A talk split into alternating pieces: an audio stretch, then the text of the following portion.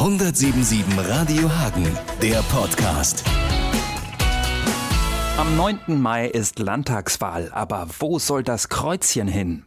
177 Radio Hagen testet die Kandidaten für Sie. Zehn Fragen, zehn Antworten und dann Ihre Entscheidung. Heinz-Dieter Kohaupt, CDU. Die Hagener sollten mich wählen, weil ich weil ich mich für die Menschen hier in Hagen einsetzen will, auch im Landtag, damit der Kommune hier in Hagen geholfen werden kann, damit wir unsere Probleme lösen können. Und äh, ich versuche halt eben ein Stück weit damit beizutragen, wenn ich denn in den Landtag kommen sollte, dass wir Unterstützung vom Bund kriegen bei den Kommunalfinanzen, was die Zusatzleistungen bei Hartz IV, also Wohnungsfürsorge und so weiter äh, anbetrifft. Wir brauchen eine gewisse Entlastung in der Kommune, aber nichtsdestotrotz müssen wir natürlich auch unsere eigenen Hausaufgaben machen. In den ersten 100 Tagen will ich vor allem ja, in den ersten 100 Tagen will ich vor allem mich sicherlich mal in Düsseldorf umsehen und im, den Landtag äh, näher kennenlernen, den ich bisher nur sporadisch kennengelernt habe, durch Besuche bei Sozialausschusssitzungen und natürlich die Kontakte knüpfen, um das, was ich mir vorgenommen habe, auf den Weg zu bringen. Die zentrale Aufgabe in der NRW-Politik ist, Stabilität zu bewahren, das Land sicher durch die Krise zu führen und sich für die Menschen in NRW stark zu machen.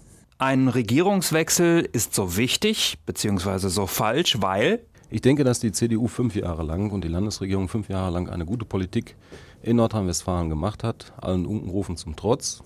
2008 hätten wir fast einen ausgeglichenen Landeshaushalt gehabt, wenn nicht die globale Wirtschaftskrise dazwischen gekommen wäre. Und ich denke, auf diesem Weg sollte man weitergehen und man sollte jetzt nicht irgendwo Experimente anfangen, und äh, wieder überdimensionierte Schulden machen, denn auch die müssen wir irgendwann mal wieder zurückzahlen, respektive unsere Enkelkinder. Der Fehlstart von Schwarz-Gelb spielt eine bzw. keine Rolle, weil also grundsätzlich soll es um das Land Nordrhein-Westfalen gehen und um die Landespolitik. Das bedeutet für mich, dass Berlin eigentlich keine Rolle spielen darf. Aber es ist halt so, dass der Herr Bundesaußenminister Westerwelle natürlich mit seinen öffentlichen Statements schon polarisiert hat und äh, für entsprechenden Gegenwind gesorgt hat, was die Politik anbetrifft. Ich hoffe, dass die Menschen begreifen, dass wir in erster Linie Politik für das Land Nordrhein-Westfalen machen müssen und nicht über Nordrhein-Westfalen jetzt eventuell eine Bundesregierung blockieren, dann über den Bundesrat, was zu einer Lähmung der gesamtpolitischen Lage hier in Deutschland führen würde. Nordrhein-Westfalen sollte sich darauf konzentrieren, dass dass wir unsere Stärken weiterentwickeln, dass wir unseren Industriestandort weiterentwickeln, ökologisch natürlich auch ausbauen, dass wir zukunftsfähige Arbeitsplätze schaffen, dass wir die Menschen also in Lohn und Brot bringen und dass wir unsere Bildungspolitik zukunftsfähig machen.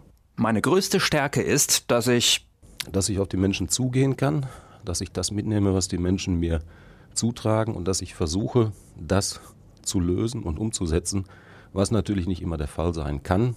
Das liegt in der Natur der Sache. Meine größte Schwäche ist, dass ich. Wir müssen meine Gegner fragen. Wenn man so will, das Rauchen. Das wäre dann die. Wenn ich nicht Politik mache. Ja, wenn ich nicht Politik mache, versuche ich auszuspannen, äh, Krimis zu lesen, politische Bücher zu lesen, so wie letzt, zuletzt von Heiner Geißler, Utopos, und einfach mal zu relaxen und mit der Familie gemeinsam was zu unternehmen. Am 9.5. um kurz nach 18 Uhr werde ich im Rathaus erscheinen und schauen, wie die Hagenerin und wie das Land Nordrhein-Westfalen gewählt hat und wie die politische Zukunft NRWs aussehen wird.